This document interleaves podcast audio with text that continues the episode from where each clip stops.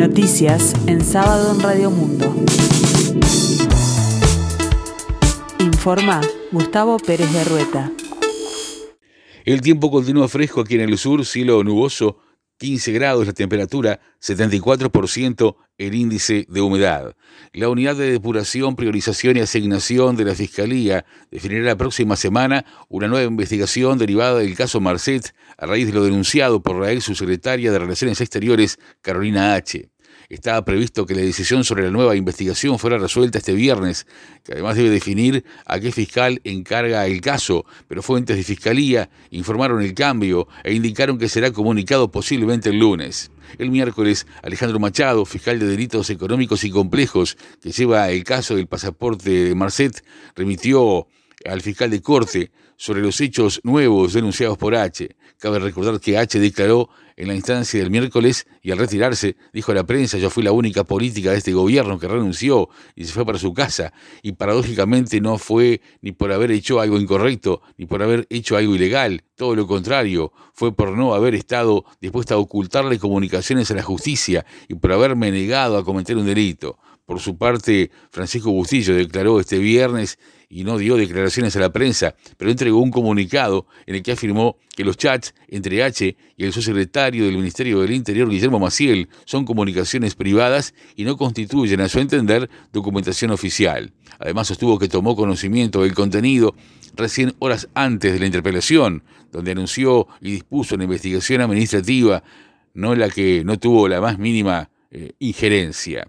Designado ministro interino de Relaciones Exteriores, Diego Escuder, fue uno de los participantes en la reunión en una casona del Prado que tiene la policía antes de la interpelación por el caso Marcet, en la que se decidió, según la declaración de Carolina H. en Fiscalía, no mencionar las conversaciones por WhatsApp entre la ex subsecretaria de Relaciones Exteriores y el subsecretario del Interior, Guillermo Maciel, sobre el narcotraficante Marcet. Mientras tanto, y para permanecer definitivamente en el cargo hasta el final del periodo, el gobierno manejan el nombre de Carlos Enciso, hoy embajador en Argentina. Se conversó de ocultar el tenor de estos mensajes para bajarle el perfil a esa interpretación.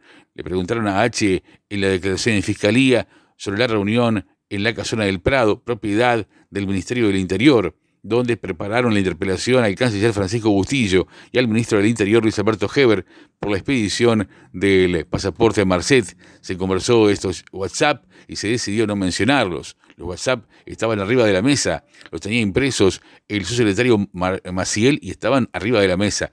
Todos sabían estos mensajes. Además, yo esos mensajes se los había enviado previamente al ministro Bustillo y al subsecretario, los tenía arriba de la mesa, agregó Carolina H. Por su parte, el designado canciller interino Escuder es licenciado en Relaciones Internacionales, tiene una maestría en Relaciones en la misma especialidad por la Pontificia Universidad Católica de Río de Janeiro y es doctorando en la USAL de Buenos Aires. Escuder fue también asesor principal en política exterior del entonces candidato a presidente de la República, Luis Lacalle Pou. El Sistema Nacional de Emergencia, SINAE, informó que ya son más de 3.000 las personas desplazadas de sus hogares por las inundaciones que afectan los departamentos de Artigas, Paysandú y Salto. El sistema de planillado inicial de secundaria prevé que el IABA pierda casi la mitad de sus grupos en 2024 y los profesores lo ven como un nuevo ataque al liceo, ya que según lo proyectado, el año que viene el liceo perdería sus ocho grupos de cuarto y tampoco tendrá quinto humanístico, por lo que es inminente que el Instituto IABA baje de categoría. En tanto, la directora de secundaria, Jennifer Cherro, dijo que el recorte de grupos en el IABA responde a necesidades de otros liceos de la zona y lo vinculó a resultados de promoción. La gestora cultural y actual presidenta del Centro Cultural de Música, María Julia Camaño, falleció este viernes, según confirmaron las cuentas institucionales del SODRE y la Intendencia de Montevideo. Camaño era referente del panorama musical uruguayo y además de su cargo en el Centro Cultural de Música, fue directora artística del SODRE entre 2007 y 2009. Se saludó de distintos lugares, de distintos puntos lamentando profundamente el fallecimiento de la docente, periodista y gestora cultural María Julia Camaño. El Banco de Previsión Social está abonando desde este viernes las jubilaciones y pensiones tanto en el edificio sede del BPS en Montevideo como en cualquier lugar de las redes habilitadas para el pago de las prestaciones. Este fin de semana prosigue la Liga de Ascenso Profesional, Campeonato Uruguayo 2023, con el fútbol de la Segunda División. Los partidos pactados para este sábado son Atenas de San Carlos Albion a las 10 en el domingo Burgueño Miguel y Cerrito Miramar Misiones a las 20 horas en el Parque Palermo. El domingo en tanto jugarán Potencia Rentistas a las 10 en el Trócoli y Tacuarembó Bella Vista a las 16.30 en el Estadio Goyenola. El próximo lunes se enfrentarán Rampla Juniors Uruguay Montevideo a las 16 en el Estadio Olímpico. La pelotaris uruguaya Leonela Acosta clasificó a la final de frontball y aseguró una medalla para Uruguay por los Juegos Olímpicos de Santiago 2023. Las esperanzas de ganar las tengo, dijo la deportista de Mariscala al periodista de PDA, nuestro compañero Facundo Castro, y ahora se apresta a enfrentar a la campeona mundial Itzel Reyes de México.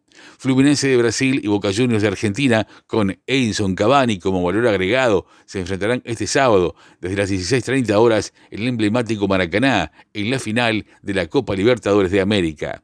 La presidenta de la Comisión Europea, Ursula von der Leyen, ha llegado este sábado a Kiev en visita sorpresiva para tratar cara a cara con el presidente de Ucrania, Volodymyr Zelensky, el proceso de adhesión de su país a la Unión Europea, pendiente de que el Ejecutivo Comunitario presente un informe sobre los progresos en materia de reformas.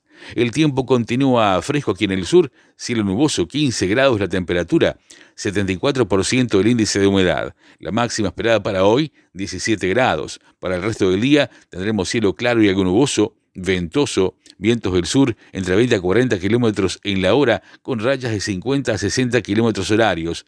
Amainando luego y en la tarde-noche cielo claro y algo nuboso. Para mañana domingo 5 de noviembre, la mínima será de 6 grados y la máxima de 21. Tendremos cielo claro y algo nuboso, vientos del noreste entre 10 a 20 kilómetros en la hora y en la tarde-noche cielo claro y algo nuboso, periodos de nuboso.